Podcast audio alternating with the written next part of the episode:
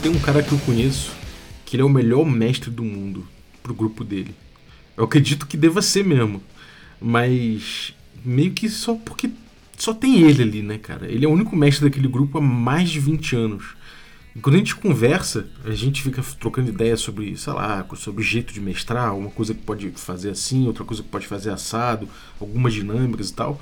Nada do que eu falo, ele fala que vai funcionar para ele, que ele sabe o que é melhor. Ele, pô, ele mestra 20 anos para as mesmas pessoas, a mesa dele, né? E não importa se chegar com, sei lá, falar de boas práticas, não, não importa. Ele tem a fórmula perfeita para o time dele ali, para a mesa dele. E, mas ele também nunca tentou mudar esse tipo de coisa. Afinal de contas, ele fala que o grupo se diverte. Eles nem tentaram, porque não precisam. Né? Ele se baseia nas opiniões dos amigos. Ele fala que ele sempre pergunta. Ele fala assim: Eu sempre pergunto se eles gostaram da minha mesa no final de toda a sessão há mais de 20 anos. E eles sempre dizem que foi ótima. Não teve uma vez nesses 20 anos que eles não tenham falado que foi muito boa. Hum. Bem parece que há algo de podre na mesa do mestre perfeito, não é mesmo? Olá, Nanico, quer café? Café com quê, Fred? Café com Dungeon. E bife de brontossauro? Bom dia, amigos do Regra da Casa. Estamos aqui para mais um Café com Dungeon na sua manhã com muito RPG. Meu nome é Rafael Balbi e queria perguntar para você se você já tomou café sem açúcar. Cara, se você nunca tomou café sem açúcar, eu vou te falar que você está perdendo uma oportunidade. Se você comprar, por exemplo, o café Ovelha Negra, você vai sentir que ele tem certos gostinhos ali diferentes, você vai sentir certas nuances sem tomar um açúcar e que essas nuances tornam o café saboroso e até meio docinho às vezes. Né? Então você não precisa tomar ele com açúcar, que você não vai sentir aquele amargor todo, né? E muita gente fala, né, de, de amargo já, já basta a vida. Então recomendo demais aí você amanhecer como eu, tomando um delicioso café da Ovelha Negra, que é um café artesanal, especial, sem as impurezas da indústria aí. Então você pode ir lá em ovelhanegrecafés.com.br e amanhecer comigo tomando um café delicioso desses. Aí você pode usar ainda o cupom Dungeon Crawl, tudo maiúsculo, que você consegue um abatimento ainda, um desconto aí no site deles. Se você for assinante do Café com Dungeon, me consulta, me, me consulta lá no grupo do Telegram, que eu vou dizer para você um cupom especial. É, sobre os nossos parceiros também eu queria anunciar que em breve, é bom você ficar ligado lá no Instagram deles, a My Dice Factory, que é nossa parceira aqui de dados, vai abrir uma nova temporada de venda. Na verdade, uma temporada de pré-venda para quem quiser garantir os sets mais badalados lá, né? E depois ele o que sobrar eles abrem a temporada de venda regular. E vai ter cupom do, do Regra da Casa, obviamente. Então fica ligado nas nossas redes, principalmente Instagram, Twitter. Eu vou botar sempre o cupom de desconto para você lá. E se, se você for assinante, não esquece de falar no grupo de Telegram e ficar de olho lá que eu vou sempre postar as coisas que, que os cupons que eu tiver por lá beleza? É, se você não é um assinante e quiser desfrutar desses cupons especiais aí, eu recomendo que você ajude a gente, inclusive, se você curte o café, porque, cara, só vai melhorar esse, essa brincadeira. Então, picpay.me barra café com dungeon, torne-se um assinante a partir de 5 reais. Com essa grana você já ajuda a gente a bater a próxima meta, que libera a nossa coluna de cultura semanal, né? o HP Love Coffee com a Aline Terumi. Além disso, você também libera um documentário sobre RPG dos, lá desde os anos 70, diante do próprio RPG surgir, até os dias de hoje, passando pelos principais jogos, movimentos, designers e tudo mais. Então, picpay.me barra café com dungeon e participe. Você, além de tudo, vai fazer parte de um grupo de Telegram, onde tem uma galera muito maneira trocando ideias sobre RPG. Você também recebe sorteios dos nossos parceiros, quer dizer, participa de sorteios dos nossos parceiros e recebe conteúdo extra. Então dá essa moral aí. Vamos lá, vamos falar sobre feedback na mesa, né? Esse mestre de 20 anos aí é um cara que é um cara que não precisa tanto de feedback, né? Afinal de contas, ele chega simplesmente e fala: "E aí, gostaram?" E a galera provavelmente gostou, né? Afinal de contas, eles estão ali brincando, é como se chegar no final ali daquele, daquela jogatina ali de PlayStation e falar: e aí, curtiu? Porra, dificilmente o cara vai falar: não, não gostei não. Pode até falar: não gostei desse jogo, é jogo merda, sei lá. mas não é um feedback realmente, né? não é uma coisa muito profunda. Eu sempre mantive no meu grupo doméstico lá no Rio de Janeiro, né, a galera do Rio, um abraço Heitor, Raposo, Pedrinho, todo mundo que jogou no Rio comigo, Marquinhos, enfim, sempre muita gente jogou comigo, então sintam-se abraçados aí. O, a gente sempre manteve o saudável hábito de da gente se reunir depois da sessão para tomar um mate, uma cerveja, né? É, para trocar ideia, né? para falar não necessariamente sobre o jogo, mas muitas vezes sobre o jogo mesmo, né? E normalmente acabava, a gente acabava falando sobre o jogo. E isso é muito bom para a gente pensar na próxima sessão, entender o que podia ter feito melhor, o que os jogadores acharam sobre a própria atuação, as expectativas deles, é, rever o próprio contrato social que a gente tem ali do jogo, né? o que, que a gente pode mudar, o que, que não muda. Mas eventualmente também seria discussão braba. Na mesa, inclusive, né? A gente às vezes debatia na mesa, na própria mesa surgia isso. É, Fernando é um cara que gostava muito de trazer bastante coisa para discutir sobre RPG. É um cara que me fez crescer muito no RPG em termos de, de pensamento também. Doutor Fernando, camarada. E, bom, a gente às vezes discutia mesmo, né? E é isso. A gente, a gente se conhecia, todo mundo ali se conhecia muito bem. E às vezes a gente roupa, levava, lavava roupa suja mesmo na, na mesa ou fora da mesa. E eventualmente até ficava puto um com o outro, né? Mas é coisa de amigos de longa data. E eu já vi também briga mais séria, né? Porque afinal de contas é, era, era o jeito que a gente fazia. Mas tem como não ser também assim. Eu acho que a briga quando aparece num grupo de amigos é, às vezes é natural, né? Todo grupo de amigos tem disso. Mas é importante que aquele ambiente ali, né, de, de trocar ideia, de, de discutir a respeito, sempre foi muito sadio pra gente. A gente sempre conseguiu melhorar nossa, nossa qualidade de jogo dessa forma. E. E assim, é, esse, esse, outro perfil, né, do cara que simplesmente joga com o mesmo grupo há 20 anos, mas não, não fala muito sobre isso, ele só pergunta, e aí, gostaram? Gostaram do jogo? Né? Isso aí tá tudo bem também, é possível fazer isso. Muitos grupos fazem isso, eles passam 20 anos jogando, talvez o mesmo jogo, com o mesmo mestre, o mesmo, mesmo grupo, às vezes os mesmos personagens, e eles jogam de forma superficial mesmo, eles não querem engajar num nível muito profundo. Eles estão ali, estão se divertindo, é como se reunir para jogar PlayStation, só que de um jeito analógico, com algumas, enfim, com algumas mudanças ali. E é possível é, você ter experiências muito profundas, apesar de você engajar superficialmente com, com a parte técnica do hobby, por assim dizer, né? Então você não precisa, na verdade, é, é melhorar né, a, regra, o entendimento de regra, a aplicação de regras. Isso acontece naturalmente, você não precisa meditar sobre isso, você não precisa é, se aprofundar muito. Né? Então fica essa coisa desse esse feedback do e aí, gostou? O cara falou, gostei. Isso é o suficiente. Às vezes cansa daquilo ali, começa uma campanha nova. E é isso, né? As pessoas às vezes se reúnem uma vez por mês para jogar, uma vez a cada 15 dias. E, e passam aí os anos, as pessoas vão jogando uma, duas campanhas e é o suficiente. E eu não estou querendo desmerecer essas pessoas. Mas se você quiser aprofundar tecnicamente, eu estou falando, né? Não estou falando que o seu jogo não seja profundo porque você nunca não, você não faz isso, né? Mas se você quiser aprofundar tecnicamente mesmo, se quiser de repente explorar um pouco mais o jogo, você vai precisar de feedback. Né? E é sobre isso o episódio de hoje, né? É, não adianta muito essa coisa de você chegar pro grupo e falar pra galera olhando pra cara deles, e aí, gostaram? É sempre uma coisa que não tem problema perguntar, mas de forma geral, é, percebe isso, né? Normal é que a resposta seja sim, e aí, curti. Normalmente, como eu falei do PlayStation, né? Normalmente o cara não vai falar que não curtiu, né? Tem que acontecer alguma coisa muito, é, muito pesada, normalmente muito marcante para o cara falar que não gostou daquele jogo. Né? E no fim das contas, essa, pergunta ela acaba servindo para um propósito que é massagear o ego do mestre, né? Falar, porra, todo mundo gostou aí, tá todo mundo há 20 anos gostando da minha sessão. E, pô, cara, eu acho maneiro de fato, acho muito maneiro. De fato, as pessoas estão gostando da tua mesa, bem possível sim. Né? E se você tá há 20 anos aí e, e, raramente alguém falou que não gostou de uma sessão, é porque, pô, vocês estão se divertindo, isso é muito bom. É, mas se você quiser aprofundar um pouco né, nessa questão de feedback, isso não serve. Né? Você vai ter que aprofundar um pouco. E aí é melhor, por exemplo, você perguntar o que, que você achou. Né? Isso é uma pergunta um pouco qualitativa. É o suficiente? Não é. é existe uma barreira aí, né? Se você pergunta pro cara o que, que você achou, o normal é que ele responda: Ah, achei legal.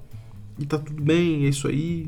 ah, maneiro, curti, pô, aquela cena foi muito legal. Já começa a melhorar um pouco, mas ainda é limitado. Tem a barreira da timidez, né? tem um cara com medo de falar alguma coisa que deixe você mal, porque afinal de contas ali, né, nesse tipo de, de relação do mestre de 20 anos, o que esse cara puxa muito a responsabilidade da diversão do grupo. Então, às vezes, parece que você está querendo falar mal do trabalho do cara e o cara está ali se doando para ser o mestre, né? Uma coisa um pouco complicada nesse tipo de. Né? nessa compreensão do papel do mestre clássica. E. Bom, e às vezes também o mestre ele não tem uma postura de aceitar o feedback, né? É aquele cara que pergunta: e aí, o que, que você achou? Aí o cara fala: pô, aquilo lá não gostei muito. Aí o mestre já rebate. O cara já fica na defensiva. Ele já vem se justificar, já vem é, já vem querer é, virar o jogo, né? E falar que não, o erro foi teu, sei lá. Isso é muito comum também. A gente vê que às vezes os caras tentam se aprofundar, mas não estão preparados para ouvir. E o feedback é um momento em que você tem que entender o que a pessoa está falando. O foco é isso. Você ouvir o que ela está falando, você dormir em cima daquilo. Mesmo que seja para você descobrir que a pessoa não tem razão, eventualmente. Mas dá para descobrir o que levou ela a analisar daquele jeito.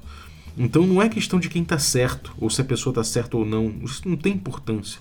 Né? Mas é entender os pontos de vista, entender o que, que levou a pessoa a pensar daquela forma, qual foi a dinâmica da mesa, o que aconteceu que levou àquele ponto. Então sua postura perante o feedback, para você conseguir alguma coisa, em primeiro lugar, ela tem que ser muito.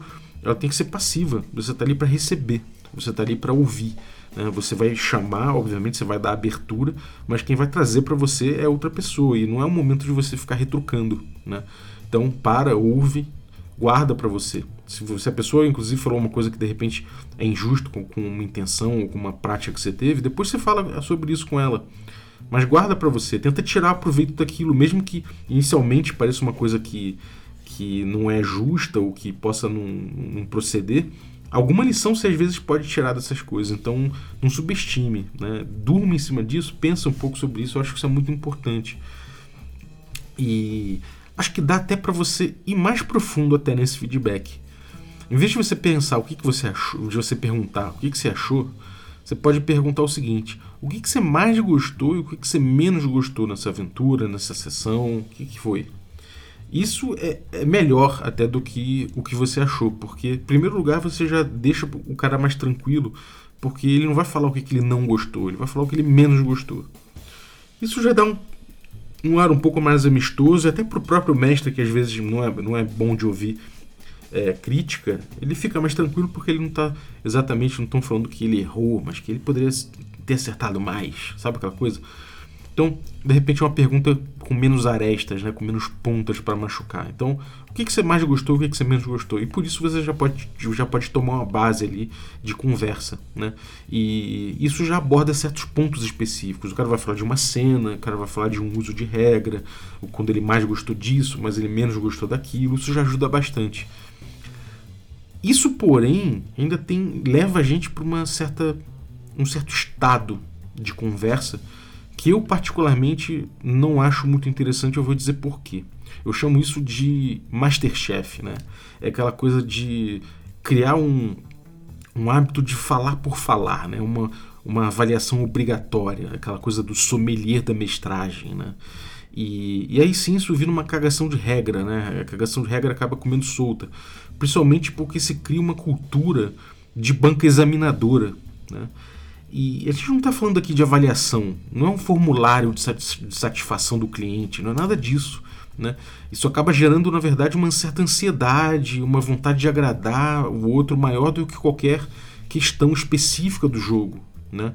O, o feedback nesse ponto ele acaba gerando, gerando essa coisa de pesquisa de satisfação que, sinceramente, funciona no mercado, pode funcionar para uma empresa, pode funcionar num concurso, mas não é o caso aqui. A gente está falando de uma sessão, a gente está falando de sessão que é entre amigos ou gente que está se tornando amiga, ou que potencialmente é gente amiga, que está ali desfrutando um momento tranquilo e que quer aprofundar em certas questões do jogo, não necessariamente sendo avaliado. Né?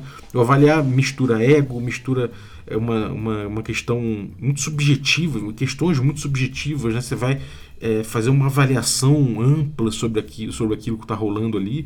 Você pode até falar o que você mais gostou, o que você menos gostou, mas talvez não seja questão de gosto, né? É, é, seja uma questão mais profunda. A gente quer abordar questões não necessariamente o gosto, né? O gosto varia muito e às vezes o gosto pode ser injusto. O cara falar que, pô, eu odeio Ramones, por mais que você saiba que, pô, foda-se que o cara odeia Ramones, é, você pode falar, porra, cara, minha banda preferida, que saco, né? O cara odeia minha banda preferida, então ele tá dizendo que, porra, que, que eu tenho mau gosto, sabe? Esse tipo de coisa. Acontece, por mais que seja meio babaquice, acontece. Né? Dane-se se o cara gosta ou não gosta de Ramones. Mas a gente às vezes entra nesses, nesses, nessas considerações dessa forma. E quando você está falando do estilo de jogo e, do, e da mestragem de alguém, você entrar numa, numa de sommelier de mestragem fica um pouco complicado às vezes. Até porque às vezes as pessoas não têm muito o que dizer e acabam entrando muito nessa questão subjetiva. Né? Você não tem objetivamente o que dizer, então você entra numa questão subjetiva, mas tem que ter, porque se estabeleceu nessa mesa essa cultura do Masterchef. E particularmente, assim, eu já, já vivi isso e não, não me agradava muito. Né? Eu sentia que às vezes eu até tirava algo melhor se eu perguntasse. É, sei lá, se eu perguntasse, aí, curtiu? Às vezes daí saía até uma coisa melhor do que quando se estabeleceu a cultura do Masterchef, sabe? É... E eu não tô querendo falar que necessariamente é ruim, você pode tirar coisas boas daí também. Eu acho que, inclusive, eu tô sendo cruel aqui, porque eu tive momentos bons, recordando agora, eu tive momentos bons em avaliações do tipo Masterchef. Mas, de certa forma, também isso cria uma certa relação de poder numa, na mesa que eu acho meio caída, sabe? Essa coisa da, da pesquisa de satisfação. Eu não tô ali para satisfazer ninguém necessariamente. A gente tá ali para jogar, para brincar. Né? É, não é minha função, sabe, satisfazer ninguém. É, e, no, e, no, fim das contas, o cara falar o que ele mais gostou, o que ele menos gostou, pode levar um, a, uma responsabilidade maior da parte de, uma, de, um, de um mestre, ou, é, é de de divertir a galera e de, de fazer o cara gostar daquelas coisas ali. Pode ser sutil, pode ser que para você não funcione assim, mas é assim que eu percebi, né? E aí a gente tem algumas coisas em relação a isso. Primeiro que essa, essa rodada de sommelier de mestragem ela não acontece ali em público, né? As pessoas em público digo as pessoas em conjunto ali, o grupo inteiro junto e tal.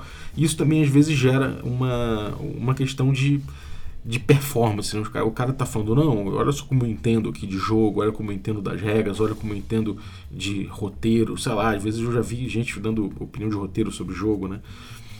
E, e não é muito sobre isso também, né? Não é muito você mostrar quanto você sabe, quanto você pode avaliar aquela mestragem, não é muito sobre isso, né? E aí, isso a gente está num espaço coletivo de feedback que tem seus prós e contras, né? Eu acho que é bom analisar também o espaço em que você está. É, o bom do espaço coletivo de feedback é que mais pessoas ouvem o feedback que você está trazendo, né? mais pessoas discutem, mais pessoas confirmam impressões ou, ou, ou, discordam de impressões que os outros trouxeram. Um tem estalo que o outro não teve, e aí compartilham os estalos. Às vezes eu estou falando uma coisa que dá um estalo em você. Né? É, isso é muito legal, né? Você, você ter essa, essa, discussão em cima. Então passa, e nesse ponto chega a passar às vezes um pouco a questão do Masterchef quando vira uma, uma conversa sobre, sobre a questão. Mas tem também alguns contras, né? Além da, da barreira da timidez, algumas pessoas vão falar menos porque não, não falam bem, não querem falar em público, não querem falar no meio daqueles outros ali. É, tem assuntos mais delicados também que você não vai trazer no espaço mais coletivo, assim, de feedback, né? E, e tem, tem coisa do, da forma de se expressar também, né? Quando você está em público ali, você está num, num, grupo, você tem gente ouvindo você daquela forma ali, fazendo aquela avaliação, até o seu jeito de falar muda um pouco. Né? E isso em espaço privado você tem também seus prós e contras. É, é, o, você ali num espaço privado é só você e a pessoa, não tem muito essa coisa da timidez, né? Tem, pode até ter, mas tem menos na teoria tem mais privacidade para trocar ideias sobre aquilo, tem uma, uma forma mais intimista, mais pessoal, que às vezes é mais, é, é mais, é, é, mais sensível né, em relação a esse tipo de troca de assunto. Não fica essa, essa rodada do Masterchef, como eu falei. E também tem seus contras, né? não vou dizer que é melhor o feedback privado necessariamente, eu acho que tem. É, o feedback privado ele não tem uma ampla discussão das pessoas envolvidas, né? É sempre uma pessoa com outra ali dando sua opinião pontual e não tem outras versões, não tem é, embate de versões a respeito da mesma coisa, não tem é, confirmação de impressões ou, o nego falar, não, não, não, acho que isso aqui não procede do que você está falando. Mas, mas enfim, é, eu acho que é uma, possibi é, é uma possibilidade assim você fazer esse, esse feedback privado. Outra coisa ruim que acontece no feedback privado é que pode gerar eventualmente um disse-me-disse no grupo, telefone sem fio, sabe? As pessoas não ouviram umas as outras necessariamente. Às vezes corre o boato de que fulano falou que o personagem do Cicrano foi mal interpretado e aí fulano vai tirar satisfação. Já vi isso acontecer também. Então é aquilo, espaços coletivos têm seus prós, espaços privados têm seu, seus contras. O negócio do Masterchef é que muitas vezes você estabelece ali um feedback exclusivo no espaço coletivo. Eu acho interessante você mesclar as coisas, você abrir ambos os espaços, né? É, é, o, lembrando que essa coisa do Masterchef né, é uma cultura que se estabelece. Né? Eu não estou falando que a fórmula é ruim necessariamente, mas que a cultura que se estabelece é um pouco complicada. Só fazendo esse parênteses aqui, mas vamos lá. Eu acho que em primeiro lugar, acho que tem como aprofundar um pouco em relação a isso, sabe? Não é necessário. É, em primeiro lugar, não é, é, não é necessário dar o feedback sempre, né? Então, esse negócio da cultura que eu tô falando é a cultura de ter que, sabe, tá no ritual do jogo, você parar o jogo no final e fazer aquela rodada de feedback, não é nada disso. Não é necessário ter feedback sempre, sabe? Toda sessão imediatamente quando acabou a sessão, sabe? Essa coisa, essa cultura, não precisa ter. Né? O feedback é, também uma coisa que pode ser mais leve do que isso. Né? Então, quando você tiver algo legal a ser abordado, seja mestre, seja jogador, aí você leva, né? você aborda. Vamos supor que você é mestre, você tem ali uma decisão específica que te deixou em dúvida se foi a melhor. Pô, leva isso pro grupo compreensão de regra, decisão do mestre, você como jogador, você não entendeu bem uma regra, não entendeu muito uma decisão do mestre, leva isso. Né? Questões de relacionamento e poder na mesa, qualquer um pode levar isso pro, pro feedback depois, falar, pô, cara, é, pô, essa relação, isso aqui, esse, esse jeito aqui que a gente que a gente trabalhou tal coisa me deu uma assustada aqui, cara, não gostei muito. Durante o jogo nem falei, mas estou trazendo aqui, isso pode ser um espaço privado, pode ser um espaço público. Depende muito, né? Acho que depende do feedback aí. Você vai utilizar um espaço privado, um espaço público. E não precisa ser. É, é lá, você pode trazer decisões específicas, né? De enredo da parte do mestre ou dos jogadores. Falar, e aí, cara, o que você achou dessa decisão aqui que eu tomei com o meu personagem? Ou com esse NPC? É, pô, a gente está utilizando o sistema da melhor, da melhor forma? Será que a gente está utilizando? Vamos abrir aqui, vamos pegar o livro, vamos dar uma lida junto aqui, vamos ver se a gente está usando da melhor forma. Será que se a gente não fizer assim, assim, assado, não fica melhor? Parece que tá, tem algo patinando aqui, tá gerando em falso, aquela dissonânciazinha, ludo narrativo aqui tá me incomodando. Né? Aquela, aquela conversa ali, às vezes você vai, vai é, lapidando isso, né? E, e, não precisa ser imediatamente, você não precisa fazer isso logo quando termina a sessão. Né? Isso aí você pode fazer, obviamente, é, no início, antes de uma sessão, você pode fazer. Você pode fazer quando o grupo. Pô, vamos dar uma pausa aqui, vamos, vamos comer um negócio. De repente troca uma ideia rapidinha ali sobre isso. Tem coisa que você vai fazer pelo privado depois, né? É um feedback específico que é melhor você usar um espaço privado de feedback, não um espaço público. Né? Tem coisa que na hora vai pintar e que é bom você abordar logo depois do jogo, para não esquecer. Mas tem coisa que só vai pintar depois, quando você dormiu em cima daquilo ali.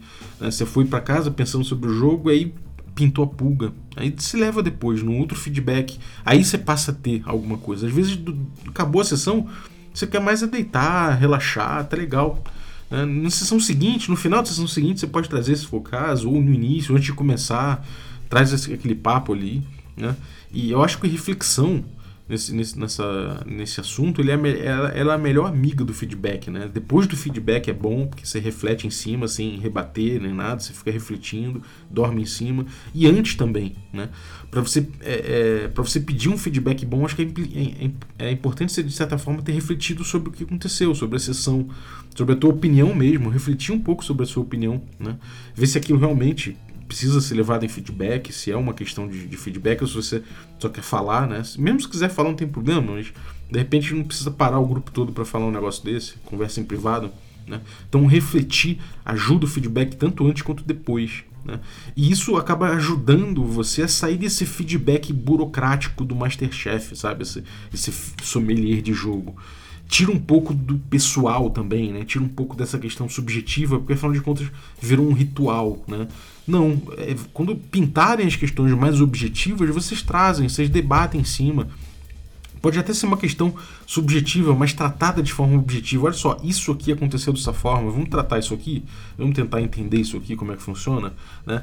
E tira um pouco do pessoal, né? Entra por uma questão da gente pegar, botar na mesa determinada coisa aqui e ó, vamos de debater em cima disso aqui. O que, que você acha disso aqui, né? Fica mais fácil, fica mais palatável para todo mundo e fica mais específico, né? Então você acaba tratando assuntos específicos, o que te ajuda muito, né?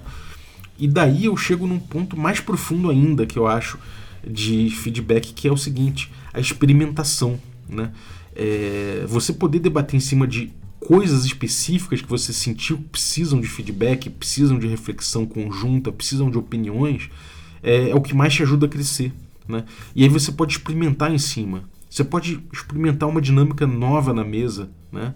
Então, galera, estou trazendo aqui de novo esse tipo de recompensa aqui. Vamos ver como é que funciona isso na mesa. Avisa os jogadores, né? ou avisa o mestre, propõe para o mestre isso, vê como é que funciona. Né? Para e fala assim: então vamos testar isso aqui. Olha só, no feedback a gente, a gente considerou tal coisa aqui. Eu trouxe essa proposta aqui, vamos testar isso aqui. Né? Uma mudança na regra, uma house rule, né? avisa para o grupo, debate com o grupo e experimenta. Às vezes o bom disso, inclusive, é que você isola variáveis, né? Você só traz um assunto específico, um objeto específico ali que você está estudando com o grupo, você fala, cara, vamos mudar só isso aqui. A gente continua com o jogo igual, só que a gente muda isso aqui. E aí a gente foca o feedback nisso, né? É, a gente entende o que mudou nas últimas vezes, porque a gente mudou só essa parada aqui. Então a gente não fica, a gente tem um, a, gente não está falando de uma ciência exata, mas a gente tem comparação e isso ajuda muito. A gente tem como comparar. Antes era assim, agora é assim. E a mudança que a gente fez foi essa aqui. Né? Então, você poder utilizar o feedback como um, um, um insumo para sua experimentação é onde vai fazer você evoluir mais. Né? É onde eu acho que o feedback fica mais profundo, onde você deixa de lado cada vez mais as questões de ego, né? onde você deixa cada vez mais é, as questões que são supérfluas à mesa, em termos de técnica né, e tudo mais, e começa a trazer um pouco mais isso para o jogo, para entender em termos de jogo o que pode funcionar melhor. É lógico que tem coisas pessoais que emergem disso, né? Isso é uma coisa que eu vivo falando com o pessoal. Aquelas brigas ou, ou certas relações de poder e tudo, mas elas não são oriundas do jogo. Elas são oriundas das relações pessoais. Isso o feedback também pode abordar, né?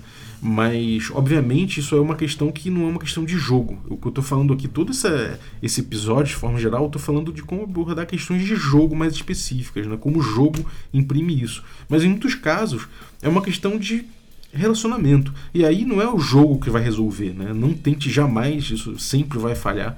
Não tenta jamais utilizar o jogo para resolver questões pessoais dessa forma, né? Você não vai conseguir fazer amizade com alguém ou resolver uma rusga pessoal através do jogo. Pode até acontecer, na verdade, mas assim, é, é muito difícil e arriscado, porque você vai depositar, você está depositando isso no jogo, acho que você está gerando uma expectativa que provavelmente vai ser frustrada.